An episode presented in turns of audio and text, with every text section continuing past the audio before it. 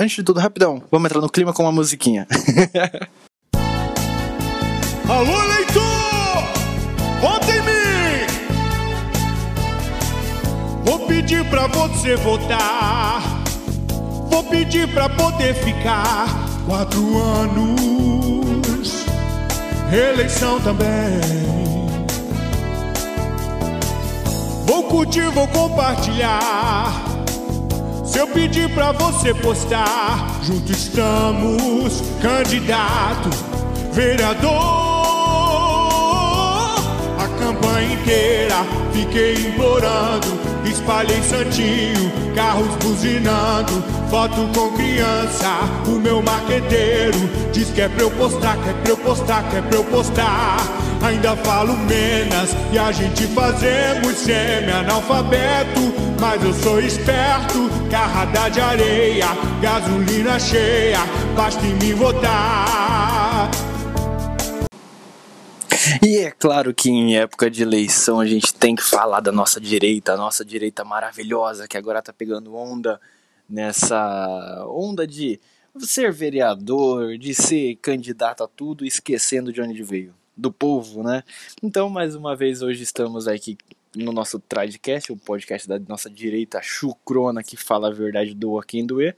Mais uma vez a gente está com o Matheus aqui para conversar com vocês. Eu já gravei esse bate-papo, né? E a gente. Vocês vão ficar com ele aí agora.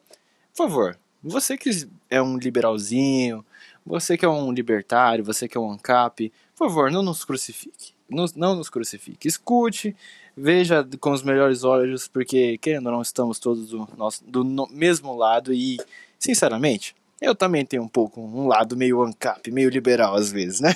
Nem todo mundo é perfeito. Mais uma vez, peço para você ficar com nossa conversa. Falou!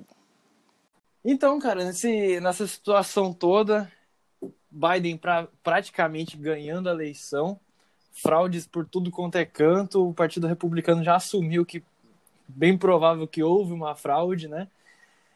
Cara, eu achei maravilhosa a estratégia que o Bolsonaro teve, Faro, né? Simplesmente ele se ligar que mesmo que a situação pode ser parecida entre Trump e Bolsonaro, né? Que ambos tinham aprovações altíssimas, né? Em meio de pandemia, sempre os dois foram bastiões de liberdades em, em não querer trancar o povo dentro de casa, de não amedrontar e tudo mais, e fazer valer aqueles valores da direita, né? Que a gente conhece muito bem, que é liberdade, que é, é liberdade de ir e vir, você, você ser responsável pela sua própria segurança, próprio, você assumir os riscos né, do, do fardo da sua existência e tudo mais, e não simplesmente jogar para cima do, do governo que é obrigado a te, te guiar e tudo mais, né? E aí a gente tem essa situação que, de acordo com as fraudes e tudo mais, Biden provavelmente vai acabar ganhando. A gente não sabe o desenrolar dessa história toda, a gente não sabe como é que vai acabar. Mas a princípio, no momento que a gente grava essa, essa esse episódio, o Biden praticamente já tá com a mãozinha na cadeira de presidente. Não tem jeito, é, isso é quase que inevitável como a gente já tinha dito, né, nos nossos nossos conversas privadas, é, o, só se o Partido Republicano ou o próprio Trump vir com uma bomba gigantesca para poder trocar essa situação, inverter, porque caso contrário não tem jeito, não tem outra escolha, né? Mas enfim, é, eu achei maravilhoso o, o foco do, do Bolsonaro que ele se ligou, né? Disso aí tudo e percebeu, porra, a esquerda, o status quo, o establishment, né? não aceitou uma reeleição do Trump, né? E ele se ligou que como que, por que que isso poderia acontecer comigo? Ele deve ter pensado, porra, se o cara que tá numa situação meio que parecida quase não conseguiu, eu acho que vai acontecer talvez a mesma coisa. Lá eles ainda têm jeitos de auditar as urnas, né? E mesmo assim eles ainda tiveram muito, muita fraude, né? Isso é, tá minando vídeos toda hora de gente é, encontrando votos em tudo quanto é canto encontrando em lixeiras, encontrando em caminhões jogados no meio do mato. É bizarro a situação. E o Bolsonaro simplesmente ele pegou e falou justamente o seguinte: é, ano que vem, em 2021, vou mergulhar no Congresso para poder aprovar o voto impresso. Matheus, o que, que você achou dessa, é, dessa decisão, desse faro político que o Bolsonaro teve, estratégico, pode-se dizer assim, né? Então, velho, o Bolsonaro, ele teve até uma vantagem, porque ele viu tudo que está acontecendo ali nos Estados Unidos e ele pensou, caralho, isso pode acontecer comigo em 2022. E aqui é até pior, é até mais fácil você fraudar uma eleição aqui no Brasil, porque muita gente fica se gabando do, da nossa urna, que é muito mais rápido, mas não é uma questão de agilidade propriamente dita. Quando você tem um voto impresso, você tem uma forma material, uma forma física, uma forma real, por assim dizer, de auditar voto por voto. Por mais que exista uma fraude ali, quando você tem um voto impresso, existe essa possibilidade né, de você identificar a fraude. Com o voto digital, que é o nosso caso aqui, imagina assim, por exemplo, Bolsonaro 2022 vai para o segundo turno com algum filho da puta da esquerda, beleza, aí ele ganha, vamos falar assim, por 2% a mais. Aí chega lá o TSE e fala assim: olha, se a gente colocar 3% para o candidato da oposição, ninguém vai perceber. Então, eu acho que é isso que o Bolsonaro pensou. Ele chegou e pensou: bom, é, tomou como exemplo o que ocorre, o, o que o Trump está sendo vítima lá nos Estados Unidos e está preparando o terreno aqui no Brasil. Né? Então, ele vai ver essa questão do voto impresso. E eu já puxo outro gancho aqui também para a questão da fundação de um partido conservador aqui no Brasil é necessário ter um partido conservador no Brasil, porque pega as eleições ali de 2018, por exemplo, só tinha putada comunista e o Bolsonaro. É só Era isso. tipo é, 50 tons de socialismo, né? Era quase isso. Sim. Você pega, por exemplo, o Haddad, comunista, Ciro Gomes, financiado pelo Partido Comunista Chinês, Marina Silva, comunista, que mais? Todos eles, bolos, comunista. Então aqui no é, só, Brasil, só gente... muda a capinha do comunismo, né? Um é ambientalista, o outro é progressista, o outro é não sei o quê. Ah, pelo amor de Deus. Né? Sim, exatamente. Então aqui no Brasil a gente tem 50 tons de esquerda, todo o nosso cenário político é centralizado na esquerda e a gente tem um Bolsonaro. Então a gente não tem um partido conservador raiz aqui no Brasil, a gente não tem uma política conservadora verdadeira, a gente só tem o Bolsonaro. E eu acho que além da questão do voto impresso, que a gente já comentou, a fundação de um partido conservador também vai ser muito bom. Espero que esse partido seja o Aliança pelo Brasil. Tem tudo para ser. E, acima de tudo, esse partido do Bolsonaro, o Aliança, olha, tem tudo para dar certo, tá? Mas, assim, eu acho que ele precisa filtrar melhor os oportunistas. Filtrar melhor sim, sim. um Alexandre Frota da vida, uma Joyce Hasselman da vida. Então, esse partido precisa ter internamente cláusulas pétreas muito bem definidas. Cláusulas pétreas que todo mundo que for se filiar precisa seguir. Então, assim, e caso começa... contrário, o cara não tem que ter. O dono do partido não tem que ter medo de expulsar a gente, né? Esse Sim, é o negócio. O cara começou a dar umas esquerdadas lá, começou a dar uma, uma. Porque, por exemplo, lembra aquela época, no início da, da eleição do Bolsonaro?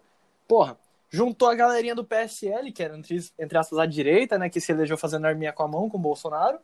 Primeira viagem para onde foi? Para China, coletar informação de, de reconhecimento facial. Olha a, olha a loucura dos caras. Porra, num partido sério, entre aspas, de direita, vai... primeira viagem para onde? Para China? Que porra é essa, entendeu? Deveria todo ser expulso o partido. Começa por aí. Exatamente, cara. E tem muito filho da puta que quer surfar em ondas. Então, o cara quer só um carguinho ali, um carguinho de deputado, um carguinho de vereador, um carguinho não sei do que, e ele começa a surfar na onda mais popular que existe. Em 2018... Puta, isso, é, isso é verdade pra caralho, cara. Eu vou até é, te falar um negócio. Eu postei um stories, né, é, acho que foi ontem, antes de ontem. É, quem me conhece ali pelo Instagram sabe. Eu falei ali de situações de até amigos meus que entram, estão entrando pra política porque ah, você tem que fazer a diferença. Se você não fizer nada, o mal vai prosperar e tudo mal, tudo mais. Aí os comunistas vão tomar conta. Bicho, vamos ser bem sinceros. Não é todo mundo que tem que entrar para política. Tem muita gente que consegue fazer aquele trabalho de massa, que é o pessoal da, das manifestações e tudo mais. Cara, esses caras têm que continuar ali. Eles têm que ter outras pessoas lá dentro. Mas você vê que a primeira oportunidade que o cara tem, ele tem meio, meio minuto de fama, ele tem cinco minutos do lado do Bolsonaro, conseguiram tirar uma foto dele do Bolsonaro e ele apareceu no jornal. Qual que é a primeira coisa que o cara vai fazer? Se eleger vereador. Ou seja, ele não queria, entre aspas, diminuir o Estado, ele não queria lutar contra o Estado. Ele queria entrar lá dentro, porra. Ele tá fazendo exatamente a mesma merda que o PT fez, né? O PT lutava contra o estamento burocrático, de repente ele virou ele, acabou, né?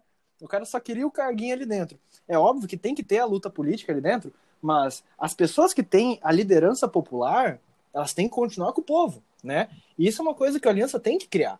Lideranças populares sólidas, né? Conseguir colocar militância na rua, conseguir colocar gente na rua, e beleza, e é isso aí, né? O MBL meio que conseguiu, mas do nada todo mundo virou político e desandou de vez o negócio, e você viu que virou. Parece que virou um puxadinho do, do, do Rodrigo Maia o negócio, né? Ficou bizarro uhum. o bagulho. Mas você consegue entender? O cara.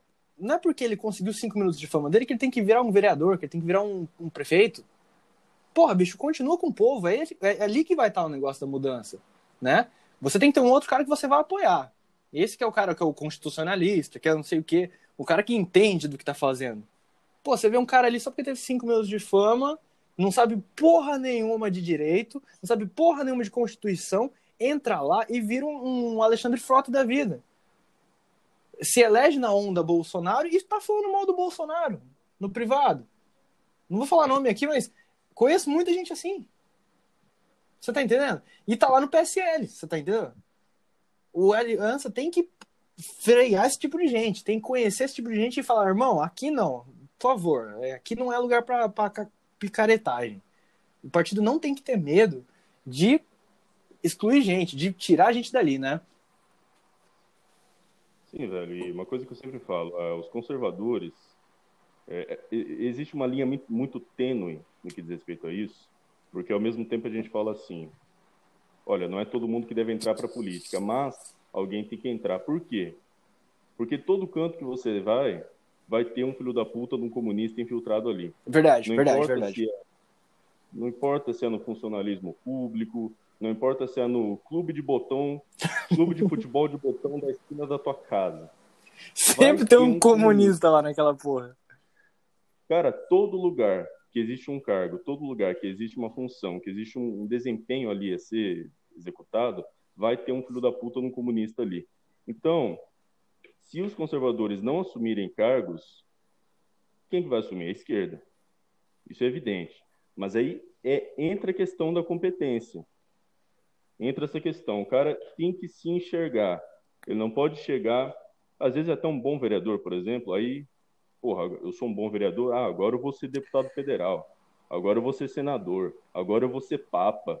Porra, meu, aprende a se enxergar, aprende a enxergar o limite da tua competência. Você tem competência para ser vereador? Beleza, seja, você não tem, não seja, deixa espaço para quem tem essa competência.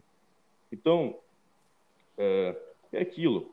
As pessoas, os conservadores, precisam entrar no funcionalismo público, precisam entrar na política, nas, na, nas, lideranças civis, justamente com o intuito de diminuir o tamanho do Estado, para é, de, desinchar o Estado. E não só por causa do carguinho, não por causa da tetinha. É verdade, verdade. Concordo plenamente, cara. E aí, né, é, pode ser que tenha ficado, entre aspas, meio.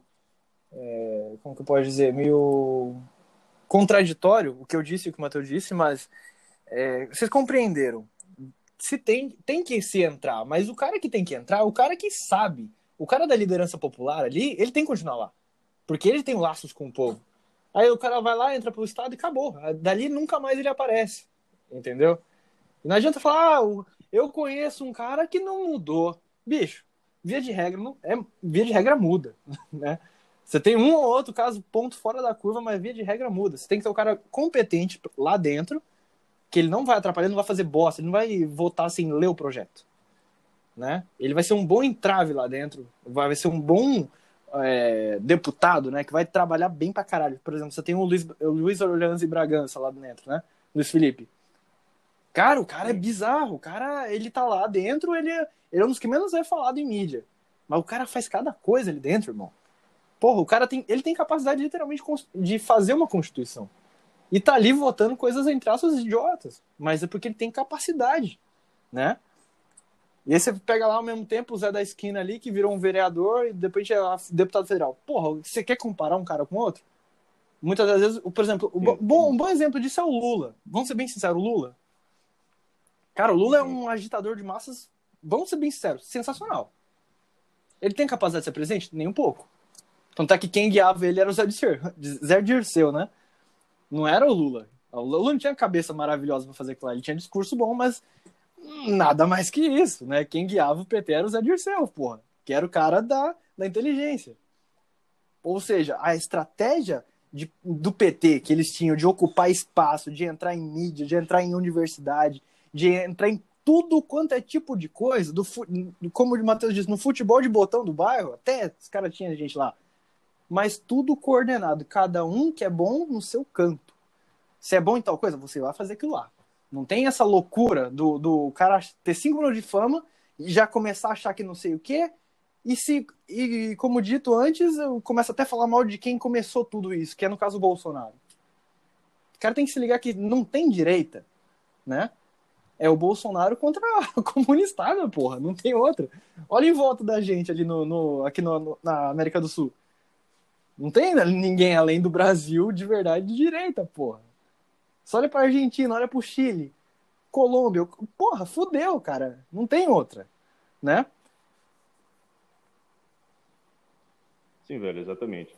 E você pega, por exemplo, o Luiz Felipe, ele é um cara que está no cargo ideal. E é essa questão aqui. Tem que entrar para a política? Tem, mas você tem que colocar gente que realmente tem a competência necessária para isso. Não adianta colocar qualquer idiota que surfou na onda do Bolsonaro e conseguiu se, se eleger. Então, é igual você falou. O cara que é bom em mobilizar as pessoas, o cara que é bom para fazer passeata, beleza, ele vai focar mais na parte da militância. O cara que já entende mais de Constituição, por exemplo, igual você comentou, o Luiz Felipe tem, teria até capacidade para fazer uma Constituição nova. Então, cada um no seu é, lugar, tá? Então, existe essa importância para os conservadores assumirem cargos, inclusive fora da política. Cara, eu estava vendo aqui, eu tenho TV a cabo, e aqui em casa tem 500 canais de jornalismo, 500. Todos eles com a mesma narrativa. Eu estava acompanhando a eleição americana e todos os canais, eles sempre assumem a mesma narrativa. Ah, o Biden, ele é o ursinho puff e o Trump, ele é o magnata malvadão.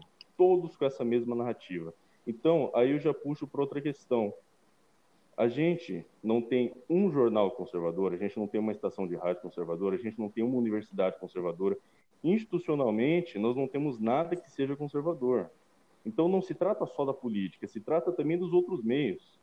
Você pega na, na faculdade de humanas, por exemplo, de história, você tem duas vertentes que você vai seguir lá dentro. Ou você vai ser materialista histórico, marxista, ou você vai ser positivista. São essas duas denominações, nomenclaturas existentes nas faculdades brasileiras. É um reducionismo bizarro que eles fazem, né? Sim, exatamente. E assim, isso em decorrência da esquerda ter assumido o cargo em todo lugar. Não só cargo de vereador, não só cargo dentro da política. Tem que ter conservador na política, é claro, tem que ter. Mas tem que ter também fora. Tem que ter também nas universidades. Eu vejo muita gente, assim, por exemplo, com receio de fazer uma faculdade de filosofia, de sociologia, ah, porque lá só vai ter comunista. Mas se você não entra, vai continuar só tendo comunista. Então você tem que entrar naquela bosta justamente para fazer um contraponto. Porque comunista tem em todo canto. Até no grupo de oração da Igreja Assembleiana da Casa do Caralho vai ter um comunista lá. Então os conservadores têm que começar a ter esse senso. Olha, eu tenho que começar a desempenhar funções, eu tenho que começar assumir tarefas. Então, isso não é isso. Você vê, exemplo, a mídia conservadora no Brasil é uma coisa marginalizada. Você vai ter quem? O Brasil Sem Medo, você vai ter o Terça Livre, e que a grande mídia taxa eles como, nossa, são conspiracionistas.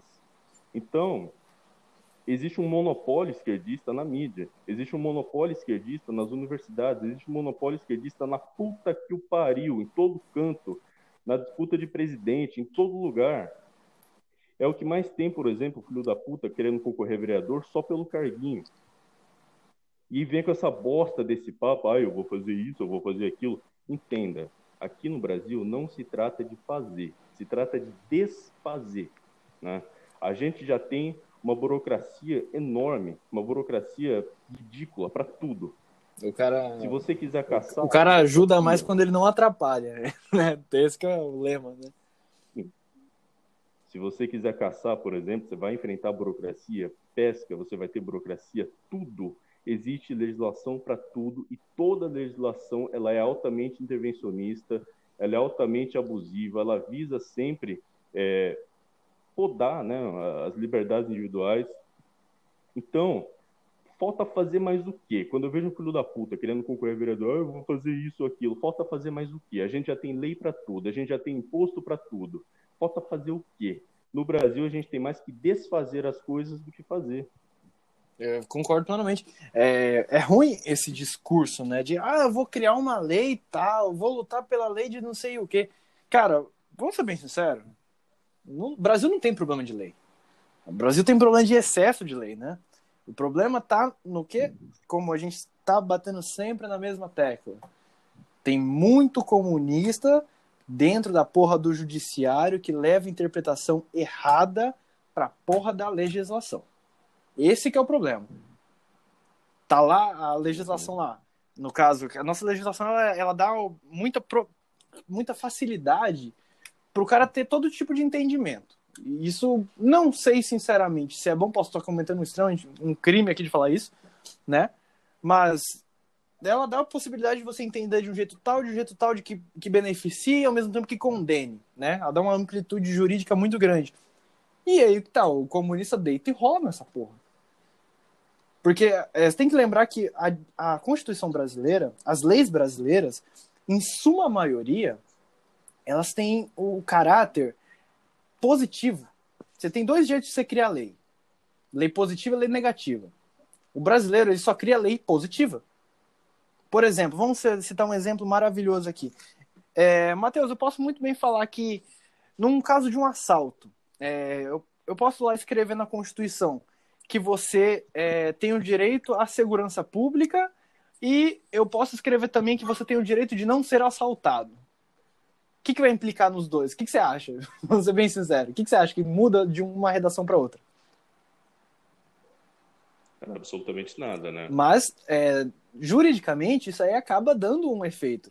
Se eu digo que você tem direito à segurança pública, eu estou incutindo o quê? Gasto com policial, gasto com não sei o quê, gasto com arma para policial, gasto para munição para policial, gasto com judiciário, gasto. Entendeu? Tem um monte de coisa, guarda, guarda civil municipal. Você vai criar uma demanda, até política, para o cara dizer, ah, eu vou colocar o policiamento na sua rua, tudo mais, né? Mas, se eu coloco, ah, você não tem o direito, tem o direito de não ser assaltado, cara, tá bom, se você tem o direito de não ser assaltado, ou seja, você pode, sei lá, pegar um R15 e descer tiro no bandido. É um direito negativo. Por exemplo, você diz que tal coisa não pode acontecer. Como você vai deixar aquilo não acontecer? Aí outros 500. Mas o direito, o melhor jeito de se criar direitos é tendo direitos negativos. O Estado não pode fazer aquilo, o Estado não pode fazer aquilo. Querendo ou não, a única constituição que faz isso é a americana, né? E a gente consegue até lembrar de outro ponto, né? O americano comum, ele não sabe, ele não, ele não vive o que, que é um caos político de um Brasil. O cara não sabe o que, que é esse, esse problema de você. A, o político oferecer, ah, você vai ter direito à saúde, a não sei o que, não sei o que, não sei o que, como tá começando até lá. E ele acaba caindo nessa loucura. Ele acaba caindo nesse engodo de direitos positivos, de direito que te, quer te dar alguma coisa. Você chega lá e fala assim, ah, vou te dar direito de transporte. E você chega lá e fala assim, então tá, então eu quero ter transporte para ir lá para a Suíça. Ah, não, mas aí não dá. Mas você não tem direito a transporte? Ou seja, não tem como direito a transporte. Você tem direito a tudo, mas não funciona. Essa, essa nossa Constituição é uma loucura. Mas ela dá direito a tudo, mas ela não funciona porra nenhuma. Aí tem aqueles retardados, né, principalmente na, na faculdade de Direito, que falam o quê? Ah, mas a nossa Constituição ela é maravilhosa. Ela só não é cumprida. Puta que pariu, cara. Como é que você vai cumprir uma constituição dessa que manda, se brincar, até alimentar é, recém-nascido? Como tem que alimentar o recém-nascido? Só falta isso. Não tem como você cumprir tudo que está naquela constituição. E, ou seja, a falta de ocupação de espaço na hora da constituinte deixou isso tudo acontecer, porra. Parece que a direita no Brasil ela tomou no cu tanto tempo que ela falou assim: foda-se, eu vou entregar tudo logo e não tô nem aí. Né? Agora parece que vamos ver. Mas voltando àquele ponto, o americano ele não, ele, ele não sabe o que é esse caos do Estado querer dar as coisas. O que, que é isso? O que, que é você tanto perder dinheiro, tanto pagar imposto, tanto ter regulação de que você não pode fazer isso, não pode fazer aquilo porque é dever do Estado. E aí ele acaba caindo nesse engodo, né? Você tem a situação do Obamacare, que é a situação do, do próprio, como chama? Do plano de saúde que eles têm lá, né? Plano de saúde federal, que não funcionou, né? mas é, funciona meio que não funciona, tem estados que funciona melhor, mas não é de fato um direito positivo, não existe um SUS lá, pode-se dizer assim. E aí o cara não entende o que, que é essa loucura. A segurança pública lá é totalmente diferente do, daqui. Lá, entre aspas, você tem um direito negativo da segurança pública, que é o quê? Você tem direito à sua propriedade privada. E o Estado não pode tirar ela de você. Ou seja, e ninguém pode. Você tem direito a buscar a sua felicidade. Ou seja, se alguém está querendo infringir na sua felicidade, na sua propriedade, você pode dar um jeito de agir contra aquilo ali. Você tá entendendo? Aí o cara vem lá, ah, não, eu vou te proteger disso, você tem direito de não acontecer tal coisa, não acontecer tal coisa. E aí acaba caindo nesse engodo de Joe Biden da vida, de Hillary Clinton da vida, né? E o que, que você acha, Matheus, desse, desse, principalmente esse millennial, né? O cara que tá com seus 20, 25 anos, 30 anos, que não conhece essa realidade latina, pode-se dizer assim, né? Vulgarmente dizendo, de que o Estado vai dar as coisas pro cara, que o Estado vai cuidar dele. O que, que você acha disso aí? Lá nos Estados Unidos, você ser esquerdista é uma coisa, aqui na América do Sul é outra. Porque o americano, ele vive em um país que nunca teve uma realidade socialista. Então, ele vive um devaneio, ele vive dentro de uma utopia. Né? Agora, na medida que esse cara chega na Bolívia, chega na Argentina, na Venezuela, vai, por exemplo, na Romênia, pós-regime comunista, vai para a Polônia, pós-regime comunista, aí ele começa a enxergar os malefícios do socialismo. Né?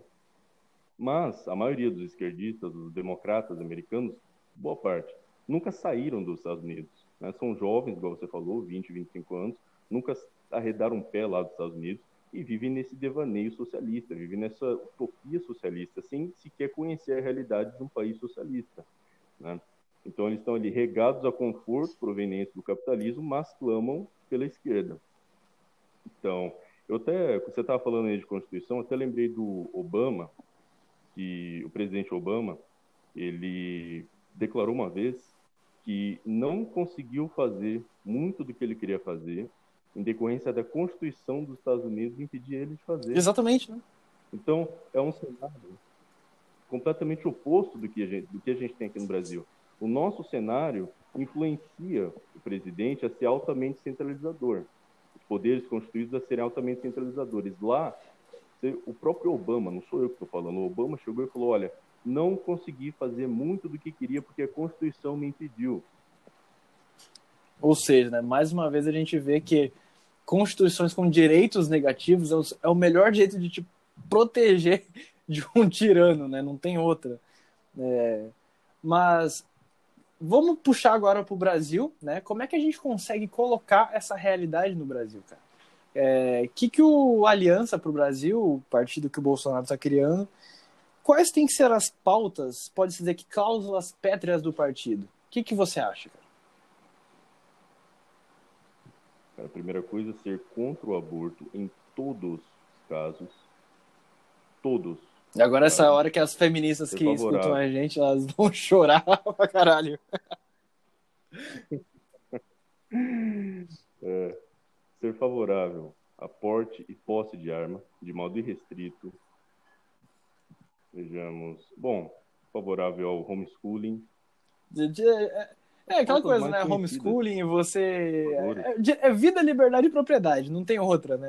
É basicamente isso, não tem muito o que se falar, né? Mas, cara, vamos ser bem sinceros. Você tem expectativa de que o Aliança realmente possa crescer assim e se tornar um partido, pode-se dizer que conservador e eu posso dizer assim que a um, a um nível é, não, estou falando nível novo, né? Que novo é uma piada. Que lá ali é um PSDB laranja. Mas eu falo tipo ao nível do PSL, pode-se dizer assim, que tem uma relevância legal, sabe? Ali dentro. O que, que você acha, cara? Que, quais são suas esperanças no meio desse, da, do PSL, do PSL não, do Aliança pelo Brasil? Cara, o Aliança ele vai ter uma vantagem muito forte que ele vai ter o um monopólio, entre aspas, da direita, do conservadorismo. Então ele vai ser o único partido conservador no meio de todos os outros que são de centro, centro-esquerda e esquerda. Então isso é um fato. Agora, eu acho assim que se o Bolsonaro tivesse iniciado esse projeto lá em 2016, agora a gente já estaria num, estaríamos, perdão, em uma situação muito mais favorável. Acho que ele postergou demais a fundação desse partido. Todavia, eu acho que o caminho está aberto. O caminho está aberto para realmente ser um partido sério, para ser um partido grande. E é aquilo, será o único partido conservador no Brasil. Então, quem é conservador... Não tem jeito, né? E eu acho legal também uma coisa, que eles... É... Não sei se conscientemente ou não, eles acabaram até que instigando, não, é, eles absorveram essa coisa do brasileiro, né? De ser personalista. O brasileiro, ele, vamos se dizer assim, né? O Matheus ele pode até falar muito melhor que eu dessa situação, que é um historiador, claro, informação, claro, mas é, ele sabe muito mais que eu. Da formação do Brasil, a gente veio o quê? Do personalismo da figura do imperador. Depois, outros, outro ponto positivo, positivo, não muito, né? Foi a, Era Vargas. Querendo ou não, era um personalismo em torno do Vargas, né? Depois, um personalismo em torno da dos militares, depois um personalismo em, em, torno da redemocratização, depois o Lula, né? E hoje você tem o Bolsonaro. E o Aliança ele não nega, ele não é um partido entre aspas de ideias. Ele é um partido de pessoas focado no bolsonarismo que remete a uma, uma personalidade. Né? O brasileiro sempre foi de cultos a personalidades, a personagens, né? Não adianta aquele o liberalzinho retardado, você mesmo está me escutando aí, falar assim: nossa, temos que apoiar ideias, não pessoas. Cara, desculpa. Esse, esse, discurso pode até funcionar lá nos Estados Unidos, mas aqui não, filho. Somos um país latino, não tem outro. Aqui, aqui não, não é assim, cara. Você tem que. Esse que é o problema. O liberal, ele acha. Ele começou a ler Misses ontem e ele fica maravilhado com aquilo ali. Ele não abriu nenhum livro do que seja do Result para ver como é que o Brasil conseguiu independência. Né? Mas ele acha que ele vai resolver todos os problemas do Brasil focando, claro, na parte econômica. Não tem problema, né? Mas, enfim, eu, eu acredito nisso. Que o Aliança acertou em muito em ser um partido, pode dizer que, do bolsonarismo, né? claro, um conservadorismo meio que bolsonarista, né? Porque, querendo ou não, a gente sabe que não tem nada além do Bolsonaro na direita. O resto é tudo comunista, é tudo socialista, ou, na pior das hipóteses, é uma camisinha para comunista. Ele só vai é, encorpar a pica para entrar a pica no seu cu. Só isso. Né? Que é o novo, melhor dizendo. O novo é bem assim.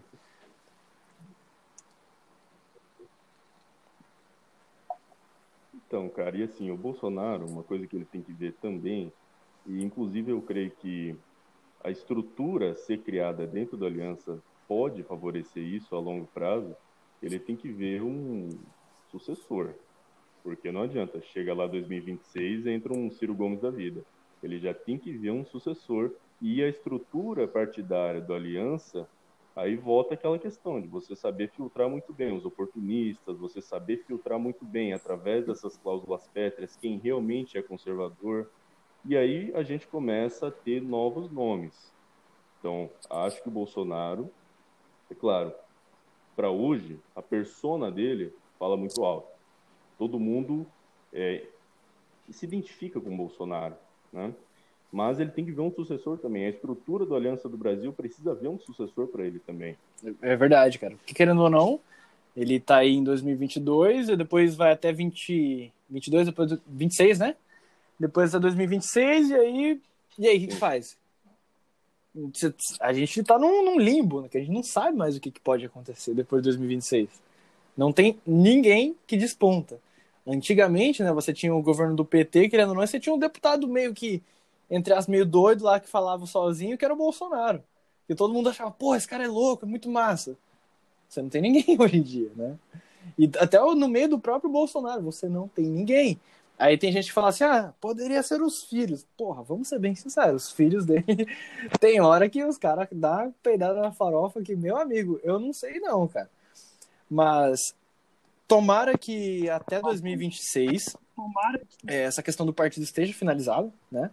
E com essas cláusulas pétreas se filtre muita gente e pode ser que eleve alguém, né? Alguém surja dessas dessa massa que pode entrar no partido e falar, porra, esse cara é bom, ele, é, ele sabe falar com o povo, ele é carismático, tanto quanto o Bolsonaro, e pode se tornar um, entre aspas, um novo que consiga juntar tanto o conservadorismo quanto aquele apelo personalístico, né, que se tem com em torno do Bolsonaro, né?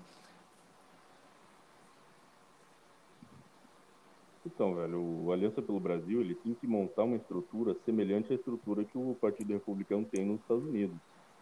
De, é, exatamente, tem que ter aquela parte dos libertários ali, tem que ter a parte dos conservadores meio loucões, dos tiozão do Zap, né? Aqueles que querem intervenção militar. Tem que ter, tem que ter do, do ANCAP a intervenção militar, cara. Você tem que ter isso aí dentro de um partido só. Não adianta ficar nessa loucura de, ah, não, vamos pegar os liberais, faz um partidinho ali, aí o conservador faz um partidinho ali, o cara da, da, do ANCAP faz outro partidinho ali. Porque no final acaba acontecendo o quê? Mais 50 partidos, nenhum sem re... com relevância nenhuma, elege um deputado cada um deles e todo mundo se fode porque a esquerda vai fazer o quê? Se une toda e faz aquela loucura deles, né? Mas tem que se juntar tudo, tem que ser um puta de um partido gigantesco que consegue regaçar tudo, né, cara? Então, o Partido Republicano lá nos Estados Unidos tem muito disso. Eu estava recentemente vendo a o debate dos republicanos ali em 2016, e você tem várias formas, várias personalidades conservadoras ali com é, percepções diferentes dentro do conservadorismo. Então você tinha o Trump, você tinha o Ted Cruz, você tinha o Marco Rubio, você tinha dezenas deles ali, todos conservadores, todos da direita, mas com percepções distintas e dentro do mesmo partido. É isso que a gente tem que fazer aqui. E a, a esquerda, por exemplo, eu me recordo na eleição de 2018, quando o Haddad foi para o segundo turno com o Bolsonaro, imediatamente os outros que estavam concorrendo ali também, o Boulos, por exemplo, migraram para apoiar o Haddad. Né? Então, esse senso de unidade precisa ser definido pela direita aqui também. Sim, sim, claro, concordo plenamente.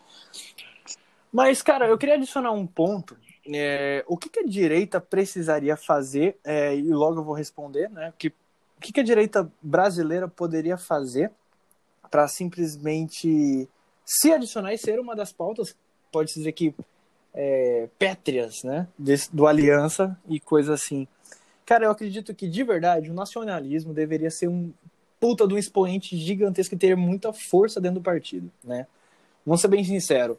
Você tem tipos de nacionalismo. Né? Você tem aquele nacionalismo, pode-se dizer que liberal, que é o dentro do, por exemplo, que tem um leve tom de protecionismo, pode-se dizer assim, mas ele é um apelo militar muito forte em todas as suas áreas, né? Você tem aquele é, nacionalismo mais é, vamos não, vamos poder fazer comércio com todo mundo, tal, tal, tal, tal, tal, vários tipos. Mas o que eu falo exatamente é o apelo militar ao nacionalismo e conseguir, de certa forma, cooptar e fazer voltar o exército de Caxias, né? O orgulho ao exército de Caxias tem que voltar. Você não tem que ser, querendo ou não, é, aquele exército, vulgarmente dizendo, de Deodoro, que é aquela coisa bem positivista, aquela coisa bem, né? A gente sabe muito bem como é que a gente que gosta de arma, a gente sabe o problema que é com o exército brasileiro. Mas você consegue entender? Você tem que ver o exército como um, uma parte do povo. Tem que mudar essa filosofia, nem que seja por mãos políticas, né? Mas tem que mudar essa visão que o exército tem do povo. O exército tem que se ver como parte do povo para protegê-lo do, do possível governo. E não parte do Estado que tem um povo. Perceba no que eu falei. Parte de um Estado que tem um povo que é visto talvez até como súditos, né? Eles têm, ah, eles têm que proteger, mas protege de uma forma meio que estamos aqui para defender nossas riquezas, né? Não tem que ser isso. O exército, antes do cara ser soldado, antes do cara ser general, ser a puta que o pariu, ele tem que lembrar que ele é um cidadão, ele faz parte do povo, né? E ele não tem que estar tá defendendo interesse de governo, interesse de Estado, porque nem sempre o Estado está correto. O cara tem que ter essa, essa, como chama?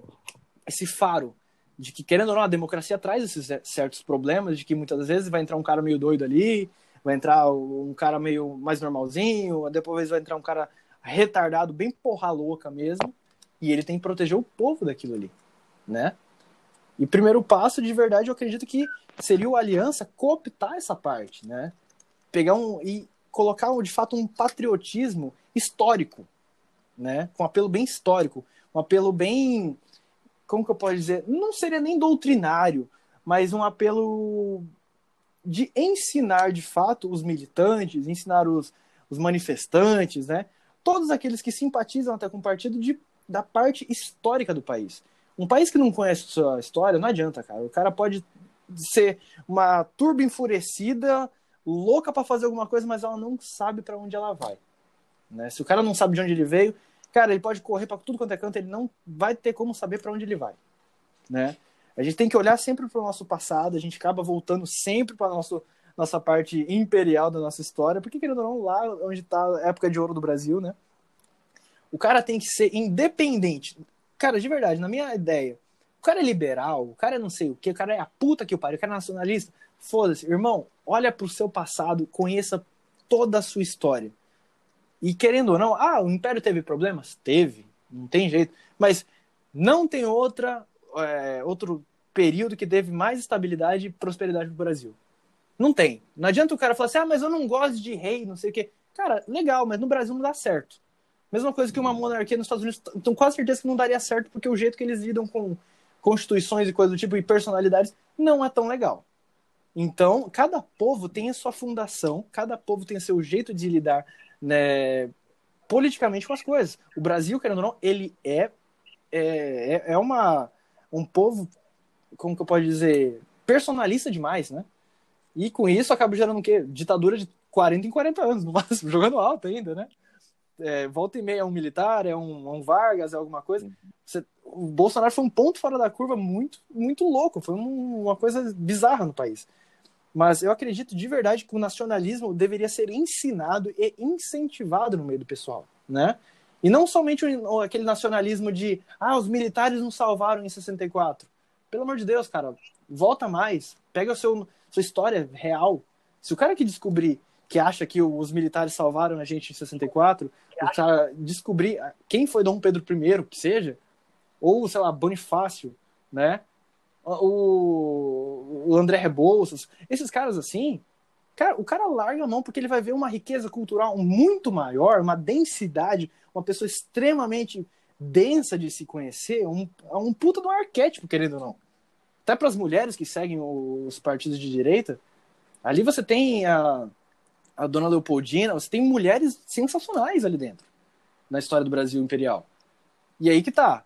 se você comparar a parte republicana do Brasil, que entre aspas teve um período de glória entre aspas, bem, bem entre aspas, da direita, que foi o regime militar, que saíram com a o cu entre as pernas, chutados da presidência, porque ninguém aguentava mais, e você colocar um regime de 80 anos que acabou por um golpe, literalmente, né?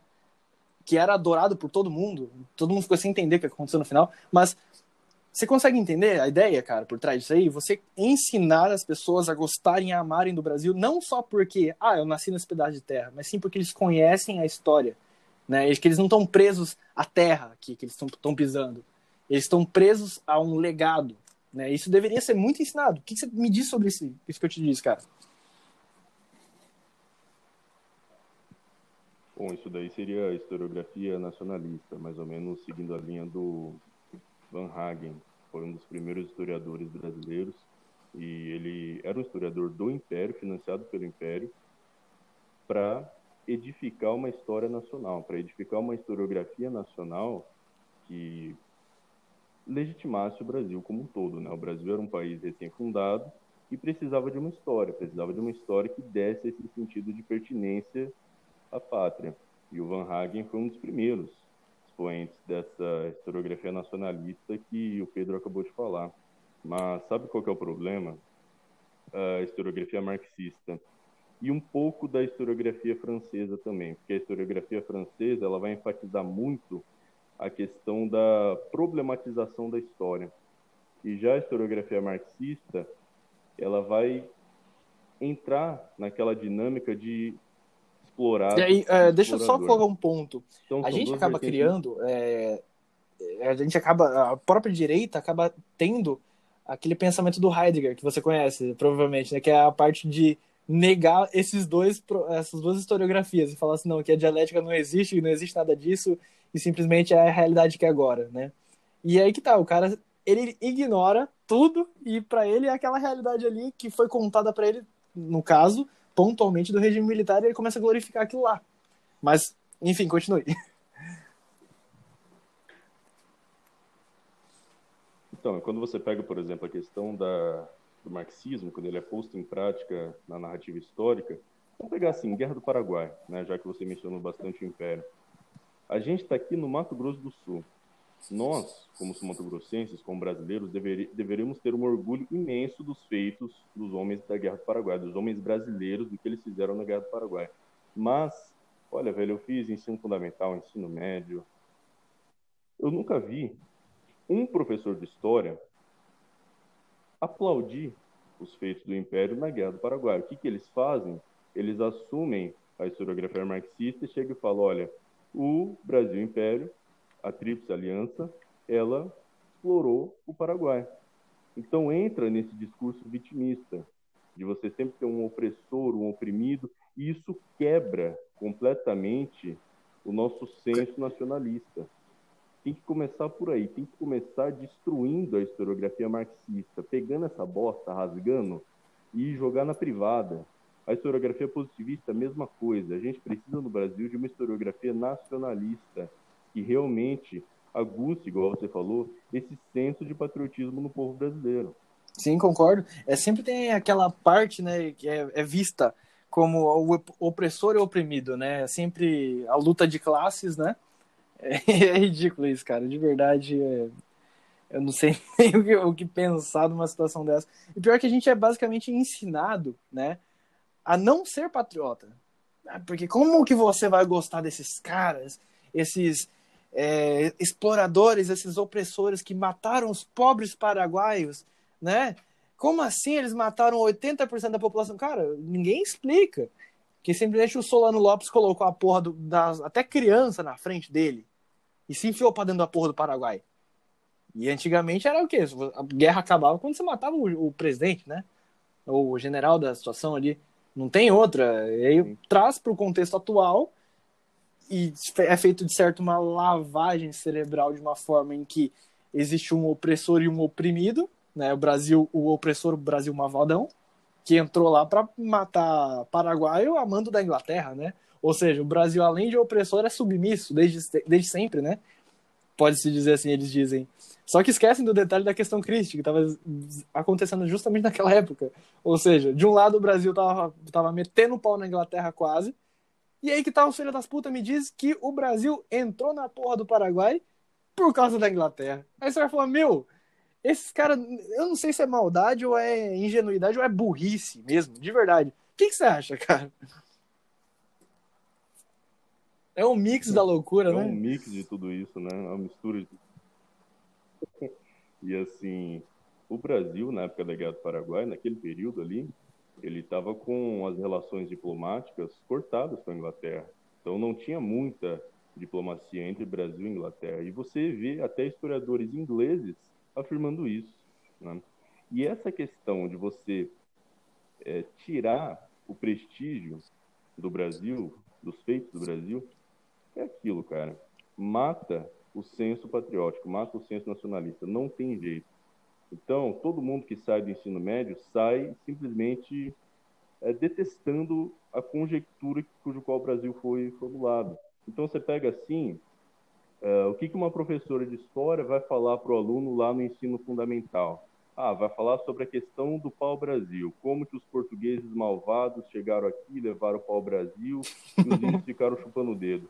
Olha, mas você pega, por exemplo, que isso muitas vezes se dava através de uma troca espontânea. Não estou negando, por exemplo, que os portugueses realmente, é... enfim, não estou falando que eles são santos, tá? Mas assim, muitas vezes para um índio, uma lança, uma espada, um espelho, era um utensílio que aguçava muito mais a curiosidade dele e, consequentemente, detinha mais valor do que o pau-brasil, que era uma madeira ali que de uso indefinido, cujo qual ele nem não tinha nem noção de como utilizar, etc.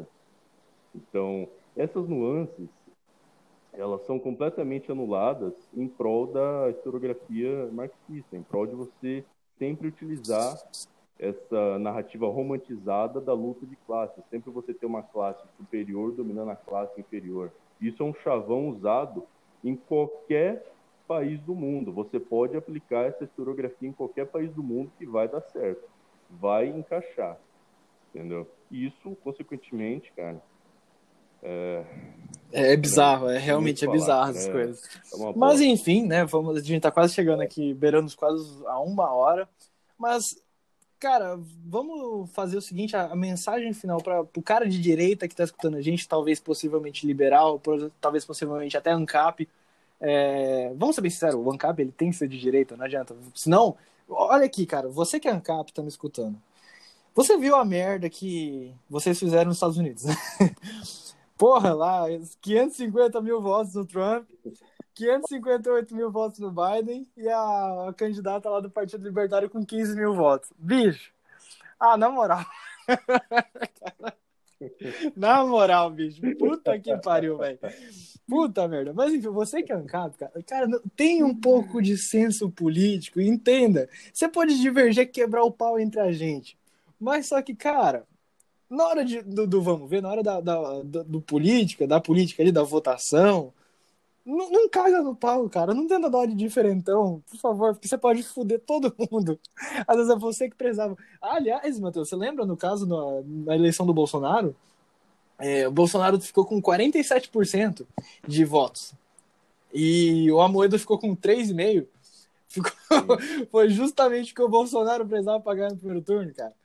E aí eu lembro que eu tinha um amigo meu que ele votava no, no Amoedo e todo mundo ficou puto com o cara, falando, olha, olha a merda que você fez, agora tá, tá indo pra porra do segundo turno com o PT. Se o PT ganhar, a culpa é sua, seu filho da puta.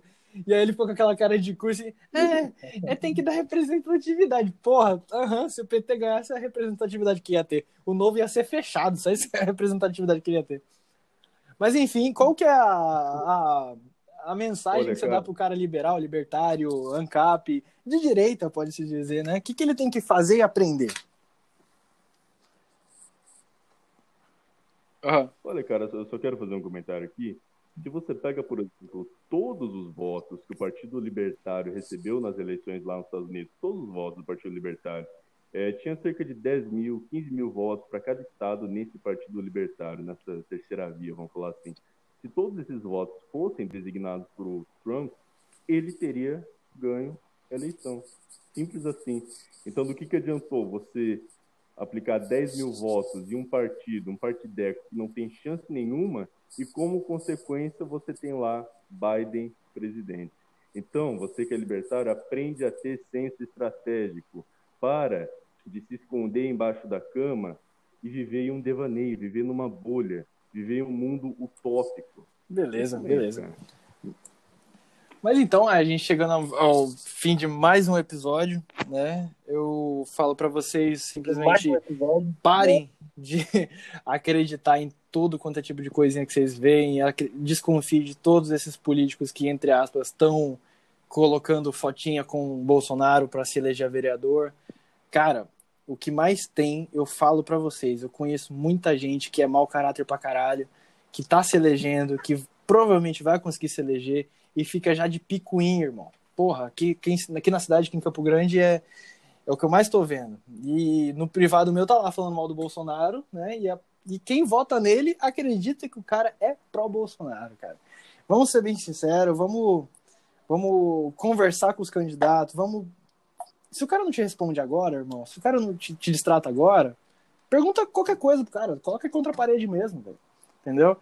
E caso você ache alguma coisa estranha, na boa, se filia ao, ao Aliança, faz alguma coisa, porque provavelmente esse cara que se ele não, não, te tratou bem agora, ele não vai te tratar bem depois que ele se eleger, cara. Isso vai ver. A gente tem que fazer isso para evitar novos é, novas, como chama? Joyce Houseman, novos Alexandre Frota, esses né, problemas que a gente teve né, na eleição passada. Mas enfim, é isso. Fiquem com Deus. Matheus agora vai dar, vai dar o tchau dele para vocês e falou. Olha, eu só quero dar um recado aqui. Entre no site da Aliança pelo Brasil, cadastrem seus dados lá, que lá tem uma opção para você dar apoio à fundação do partido. Então vai lá, preenche a lista, eles vão te mandar um PDF no seu e-mail, imprime PDF, manda na caixa postal lá do Aliança pelo Brasil, que eles estão arrecadando assinaturas para a fundação do partido, o primeiro partido conservador. Beleza, eu